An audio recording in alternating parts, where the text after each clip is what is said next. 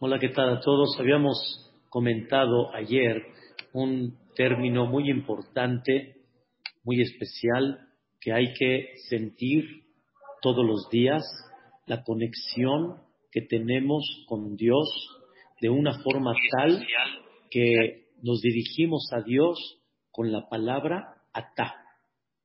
Y cada vez que decimos las verajot, decimos baruch atá y Atá significa tú. Y estamos hablando con el Rey, estamos hablando con el Todopoderoso, estamos hablando con el dueño de todo el universo y con todo y eso nos dirigimos a Él en una forma muy, muy cercana porque Dios quiere que no haya una distancia y que no haya de alguna forma una pena de dirigirse a Él, de hablar con Él, Dios quiere que lo sientas tan cerca y que comprendas que Él no es nada más Melech, sino principalmente Él es Avinu. Y así como papá y como mamá, hay que tenerles mucho respeto, pero por otro lado, aparte del respeto que hay que tenerles, la persona habla con ellos muy cercano y tiene uno una confianza muy especial y por eso se dirige uno con ellos en la palabra atá, tú, a papá y a mamá, de la misma manera nos debemos de sentir con Dios. Y como explicamos ayer, qué tan importante es la palabra em. Em significa mamá y em significa inmun, cuánta confianza, cuánto depositamos nuestro sentimiento de confiar en ellos, de tener fe en ellos, y por eso también, como explicamos, es el tema que Dios quiere y espera de cada uno de nosotros, que confiemos en Él, que depositemos nuestro sentimiento en la cual a ojos cerrados confiamos en su amor, confiamos en su cariño, confiamos en la manera como nos va a dirigir, la manera como nos va de alguna manera a beneficiar. Y así como papá lo único que quiere de su hijo es lo bueno, igualmente Dios lo que quiere para nosotros es lo bueno. Y por eso ese término tan importante de sentir cómo Dios nos quiere tan cerca que hablamos con Él y nos dirigimos con Él con esa palabra que se llama atá. Independientemente, también manifestamos que Dios es Melech, como decimos en muchas verajot, Baruch Ata Hashem Elokeinu Melech HaOlam. Y toda la amidad en términos generales es puro Baruch Ata, para que sientas cómo estás tan cerca de Él. Y encerramos la idea qué importante es que hables con Dios, que te desahogues con Él, que hagas de alguna forma una ida y vuelta y que le digas, Olam, vamos a tratar, vamos a portarnos mejor, vamos a echarle más ganas, échame la mano para tener mejores medios para poder llevarlo a cabo. Esto es importante de sentirlo todos los días. Hay un punto más que la persona debe de sentir en esta palabra atá. Escuchen bien qué tan importante, atá. Imagínense ustedes que alguien por fuera los está viendo y escucha cómo ustedes dicen esta frase. Bendito eres tú, la fuente de bendición eres tú. Y el quien está por fuera los está viendo y se pregunta, ¿con quién estás hablando? ¿Con quién estás hablando? Tú dices, Ata, la fuente de bendición eres tú. ¿Con quién estás hablando? O sea, ¿qué pasó? ¿Con quién estás hablando? O sea, ¿a quién te diriges? Hoy en día no hay duda que la persona, este, cuando habla por teléfono y principalmente con audífonos y principalmente en el coche, pues se ve que estás hablando solo, pero de alguna forma sabemos que como ya hay un teléfono, estás hablando con alguien. Entonces, eh, la persona tiene que aprender que de la misma forma que una persona cuando está hablando por teléfono, está hablando con alguien, Y cuando yo veo que alguien está hablando, está hablando con alguien, aunque se ve que está hablando solo, pero sí está hablando con alguien, exactamente lo mismo cada vez que decimos la palabra ata, debemos de sentir que nos estamos dirigiendo a alguien. La palabra ata no nada más me enseña la relación que tengo con el Creador, sino también me enseña lo que una persona tiene que sentir que estoy frente a Dios, estoy hablando con alguien, no estoy hablando solo, me estoy dirigiendo a alguien. El rezo, queridos hermanos, no es un, un, hecho, no es nada más como dicen, te pones tefilín. El concepto de el rezo es hablar con Dios.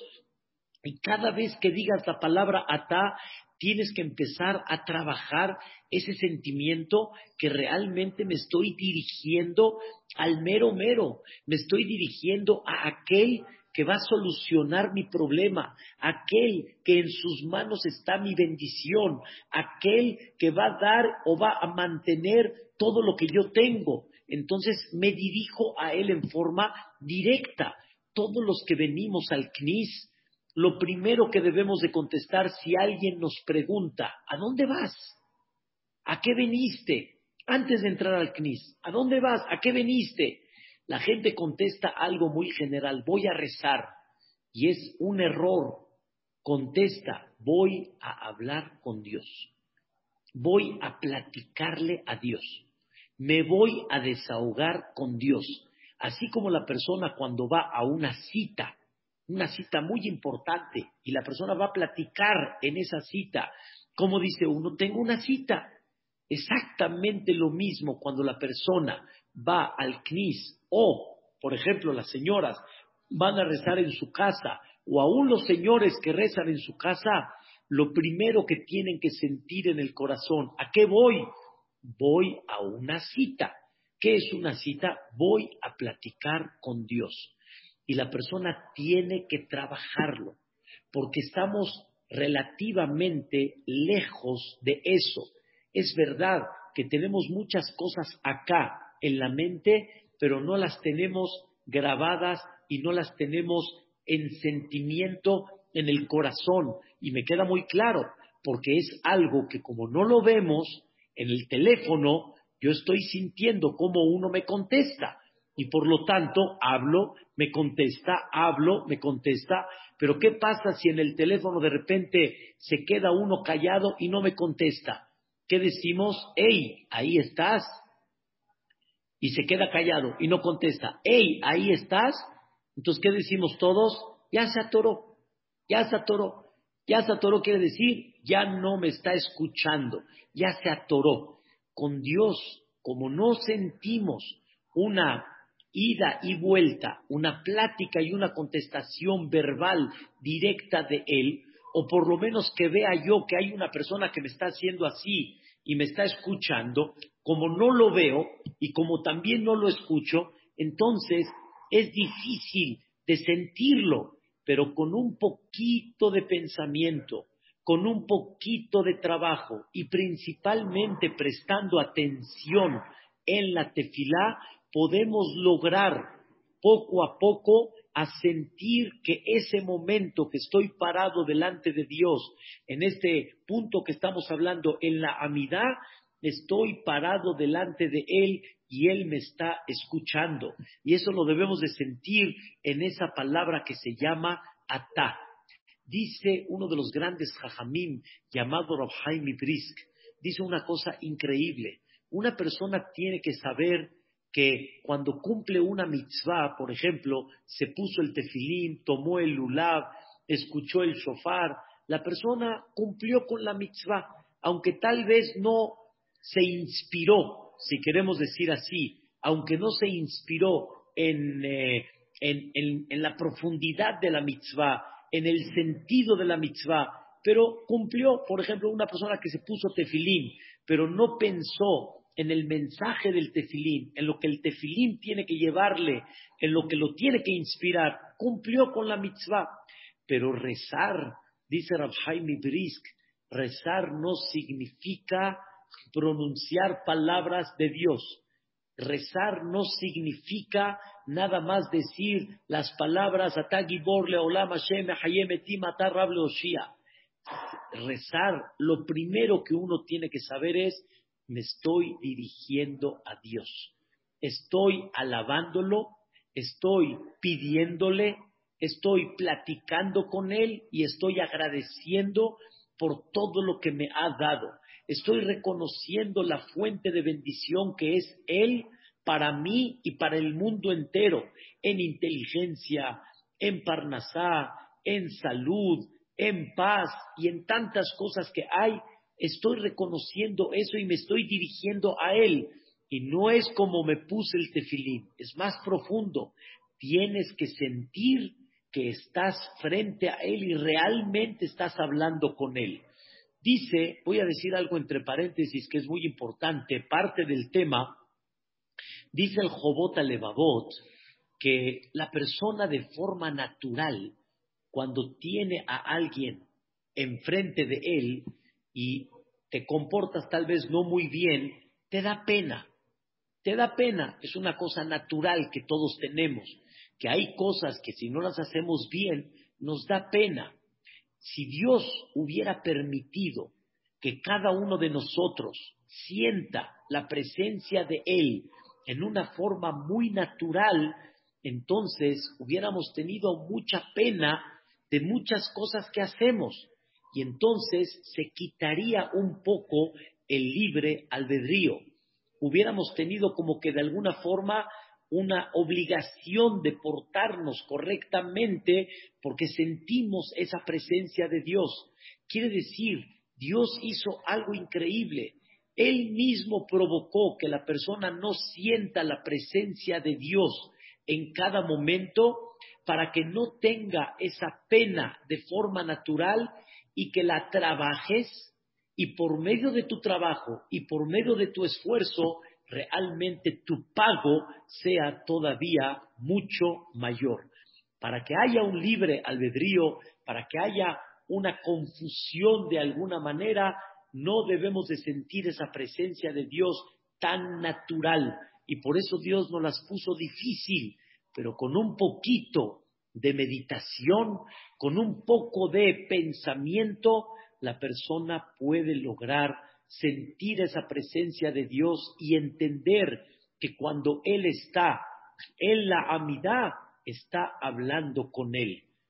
En, alguna ocasión cuenta la Gemara en Masejet Berajot que llegaron los alumnos de Rabbi Hanan ben Zakai y le dijeron al Jajam antes de que fallezca, porque el Jajam estaba por fallecer, y le dijeron los alumnos a Rabbi Hanan, le dijeron, bendícenos, Jajam, antes de que te vayas, danos una verajá.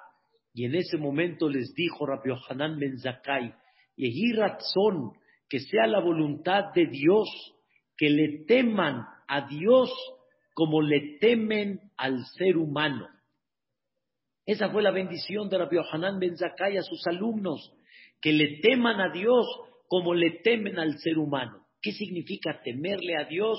como le temen al ser humano, así como el ser humano te provoca no hacer cosas que no debes, o sea, cuando sabes que hay gente, te limitas, cuando sabes que hay gente, te cuadras y no te comportas de una forma no correcta. Por ejemplo, está el policía, pues no te pasas el alto, de repente está el policía, bajas el teléfono, no estás hablando con tu celular, porque alguien te está viendo. Dice Rabbi Ohanan, ojalá que podamos sentir lo mismo delante de Dios.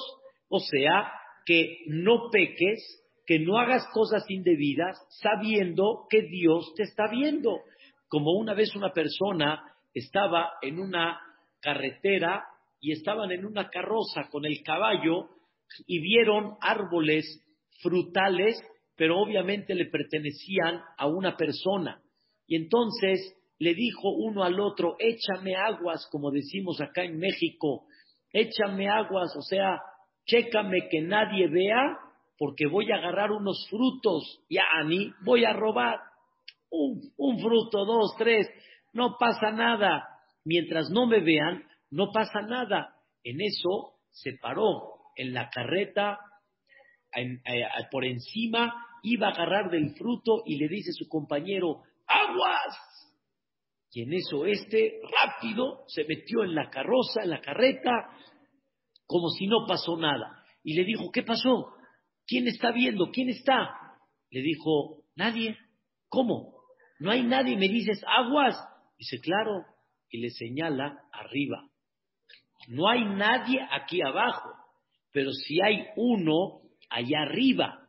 Y dice Rabbi Yohanan Ben Zakai, ojalá que empecemos a trabajar y a entender que así como hay gente que te está viendo, de la misma forma también Boreolam te está viendo. Y entonces deja de estar temiendo nada más de la gente. Témele, quiere decir, siente la presencia de Dios. Les preguntó, le preguntaron los alumnos de Rabbi Yohanan, Rabenu, Adkan, esa es la bendición que nos das, que sintamos la presencia de Dios como la presencia del ser humano. Les contestó Rabbi Yohanan, Alevay, y ojalá. Lo que les estoy dando es una bendición, ojalá, porque dice Rabbi Yohanan estas palabras. Quiero que sepan una persona cuando va a hacer un pecado, lo primero que dice que es, ojalá que no me vean, ojalá que nadie me haya visto. Dice Rabbi Yohanan, ¿cuánta gente no dice, ojalá que no me vean? Y se te olvidó que si hay uno que te está viendo. ¿Qué me estás diciendo? Les estoy dando una bendición muy importante en la vida. Esto es un sentimiento que es natural de todos. Tenemos mucho más eh, sospecha y miedo que la gente no nos haya visto a pensar que si Dios me vio o no me vio. Y Dios seguro que te vio. Y es muy importante trabajar este sentimiento de atá, que Dios está frente a ti. Y por eso dice la Torá algo muy interesante. Hay dos tipos de ladrón, o sea, dos formas como robar, más bien dicho. Uno se llama ganab y el otro se llama gazlán. Ganab es una persona que roba a escondidas. Ganab, con nun. Ganab. Y hay uno que se llama gazlán, con zain. Es el que roba a mano armada, abierto. Dice la Torá, los dos tienen que regresar lo que robaron. Si robaron, por ejemplo, 100 pesos, tienen que regresar los 100 pesos. Pero sin embargo, el ganab, el que robó a escondidas, si lo cachan, si lo agarran, ahora no paga 100, paga multa, paga 100 y paga otro 100, paga doble. Y el gazlán, el que robó a mano armada, nada más paga 100. Pregúntale a Guemará, este descarado que robó a mano armada, nada más paga 100. Y el Cajazit se quiso esconder, no quiso hacerlo de forma pública, quiso hacerlo de forma más discreta por la vergüenza que tenía de robar, ¿a él le cobras doble? Yo hubiera pensado al revés. El que ya se descaró y con la pistola llega, cóbrale multa. El que lo hace escondidas, cóbrale nada más lo que robó. Dice los jajamín, no, no entendiste la idea. El que se descaró demostró que no le tiene pena a la gente. Entonces, no hay diferencia ni con Dios ni con la gente. No tiene pena de nadie. Pero el que robó a escondidas demostró que es lo más importante, que no me vea la gente, que no me vea el, dueño de casa, que no me vea uno por fuera, que yo fui, que no me vea, que no me vea. Eso, ya, si nadie me vio, ella está tranquilo. Oye, ¿y Dios que sí te vio? ¿Dios que sí te vio? No, ese no es problema. El problema es la gente. Ya ni la gente, la gente, la gente. Y con Dios no sientes pena, con Dios no sientes vergüenza. Viene la Torah y te cobra multa cuando robaste a escondidas para que no le des más importancia la pena de la gente que la pena de Dios. Y es un ejercicio para que comprendas que hay algo más importante en sentimiento o más bien dicho, hay algo más grave en el sentimiento. Es más es más penoso lo que vas a sentir con Dios en un futuro a lo que sientes con la gente, porque la vergüenza con Dios de alguna forma es eterna. Él todo el tiempo está frente a ti, delante de Él nos vamos a presentar después de 120 años. Por eso es importante que la persona en la amidad trabaje este concepto muy importante que se llama estoy frente a Dios.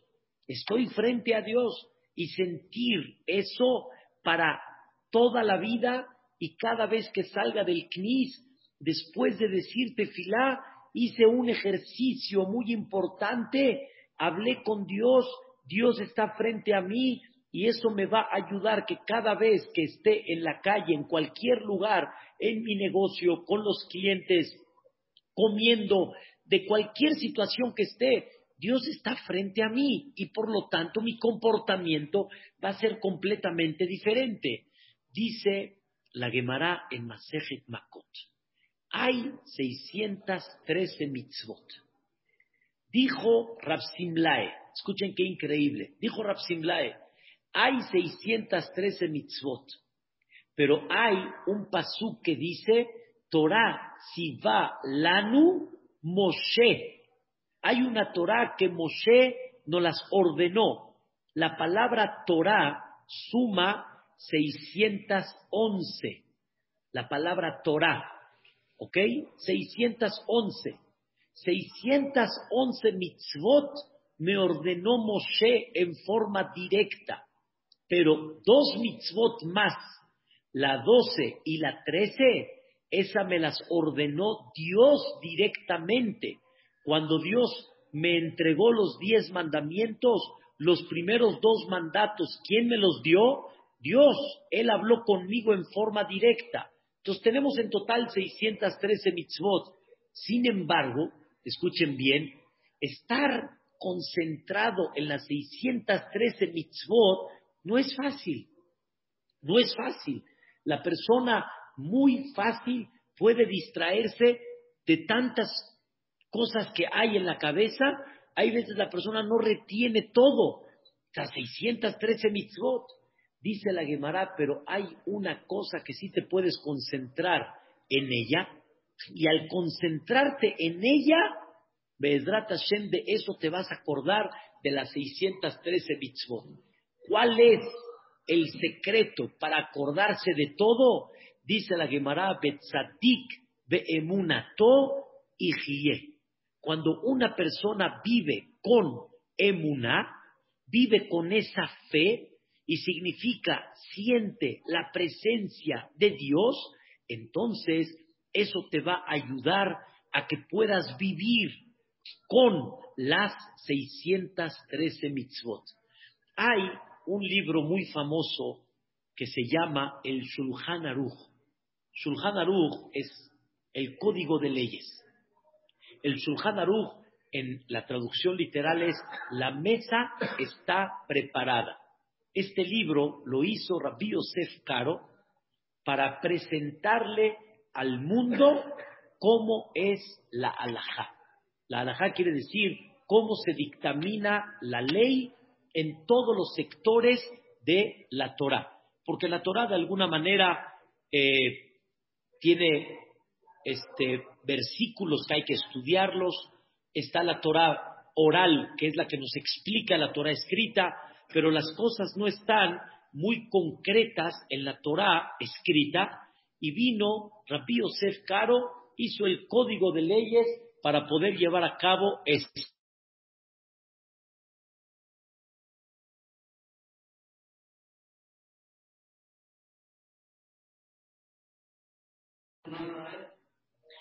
Es muy importante que este código de leyes lo tengamos muy claro. Lo tengamos muy claro. El Sulhanolo, por ejemplo, me dice, te paras en la mañana, ¿qué dices? Modeani. Después haces Netilat Yadai. Después vas a hacer tus necesidades. Posteriormente vas a dar las bendiciones correspondientes toda la mañana. Y el Sulhan Aruch, el código de leyes te pone reglamentos, cómo debes de llevar a cabo tu vida en el día a día, en Shabbat, en las fiestas, etc. y así en todos los sectores que hay en la Torah.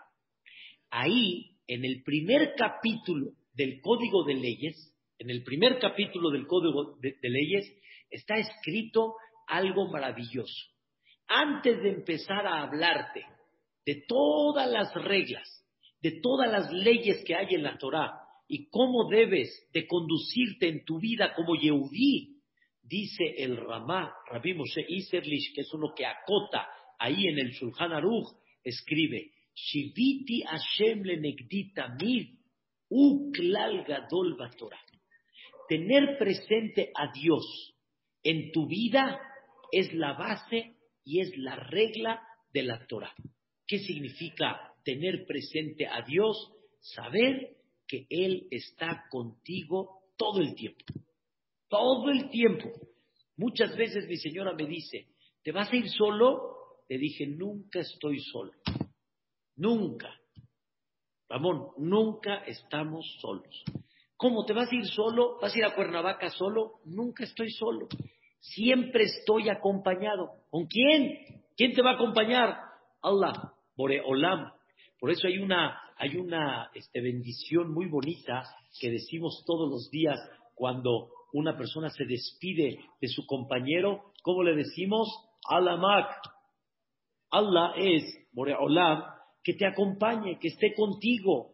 En otras palabras, Hashem Itbaraj, que siempre esté iluminando tu camino. Pero no es nada más una bendición, es más que eso. La realidad es que Dios está contigo. Nada más no te alejes tú de Dios, pero Él sí está contigo. Y a donde vayas, Él ahí está. Y en el momento que solicites, Él ahí te va a escuchar. Por eso, este sentimiento que estamos hablando, tan increíble, tú estás en el avión, ya no estás en la tierra, estás en el avión y vas a tomar un vaso de agua, vas a comer una galleta. ¿Qué dices? Baruch Atah. Repito el sentimiento que platicamos al principio de la clase. Alguien te ve por fuera y dice, ¿con quién estás hablando? No hay teléfono ahí arriba en el, en el, ¿cómo se llama? En el avión. ¿Con quién estás hablando? ¿Quién es ese Atá? ¿Quién es el tú que estás hablando con él en el avión? Sí, estoy hablando con él. Me estoy dirigiendo a él.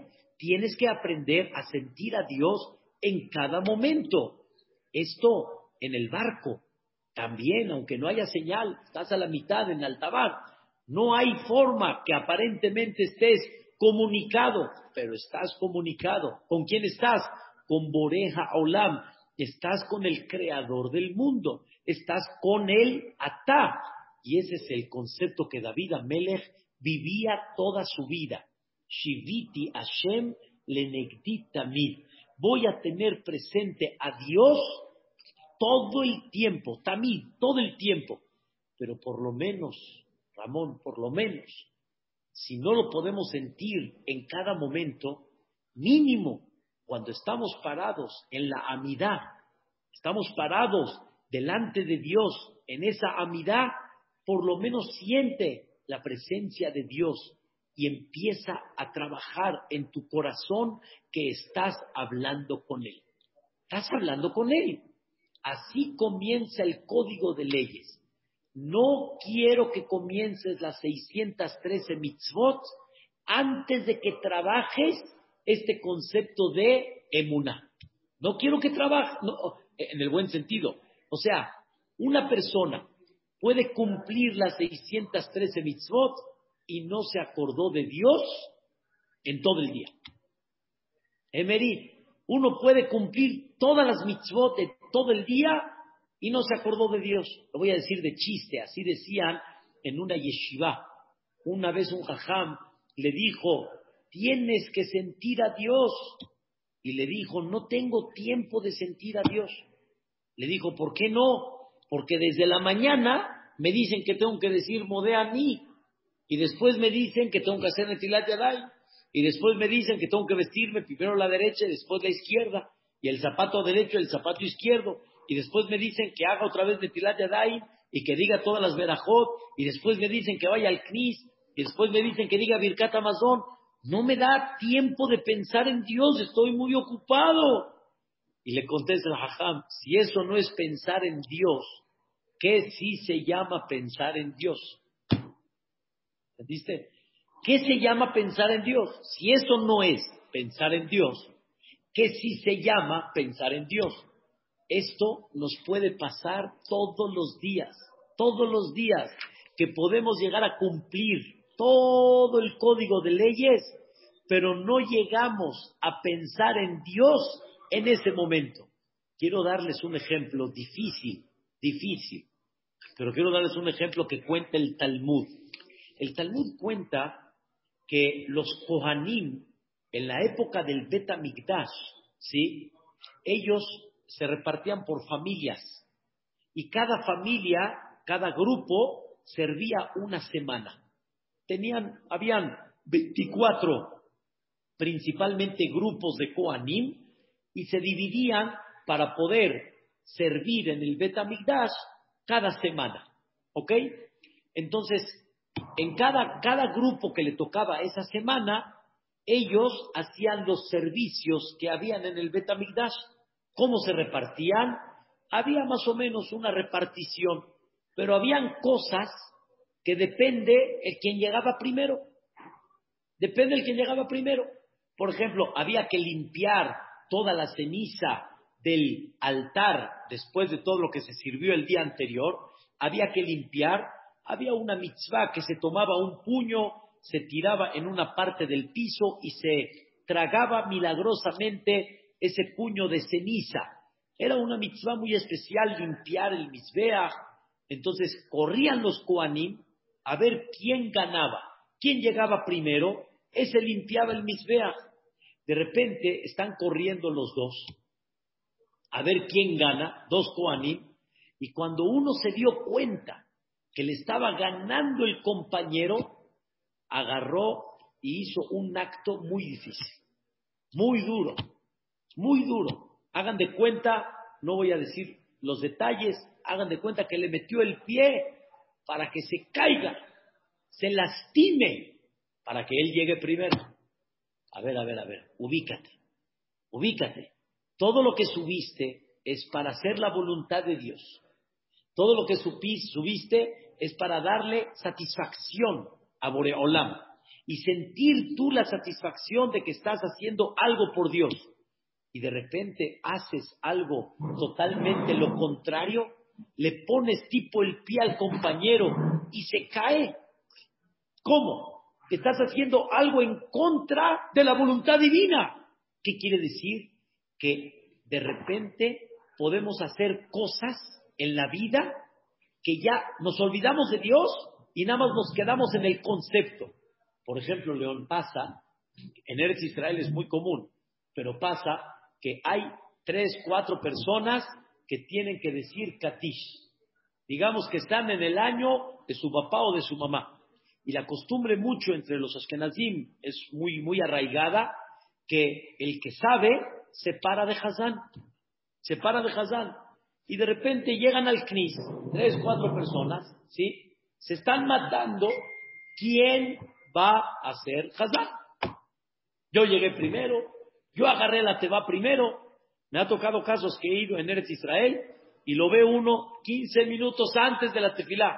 Él ya está en la Teba, ya, ya la agarró, ya a ver quién se la va a quitar, ya la agarró. Espérate un minuto, todo lo que estás haciendo es para enaltecer el nombre de quién? De tu Padre. Pero todo eso bajo los reglamentos de quién? De Dios. Y te peleas por eso. O sea, agarraste el concepto y te olvidaste de Dios. agarraste el concepto. Yo ya agarré la teba, pero te olvidaste de Dios. Pisaste a tu compañero, te peleaste, hiciste mahloket. ¿Qué significa esto? Esto es algo impresionante. Estamos dando un concepto que la persona puede vivir, ¿sí? Todo un día o toda una semana cumpliendo, vamos a decir, las 613 mitzvot, pero nunca se acordó de Dios.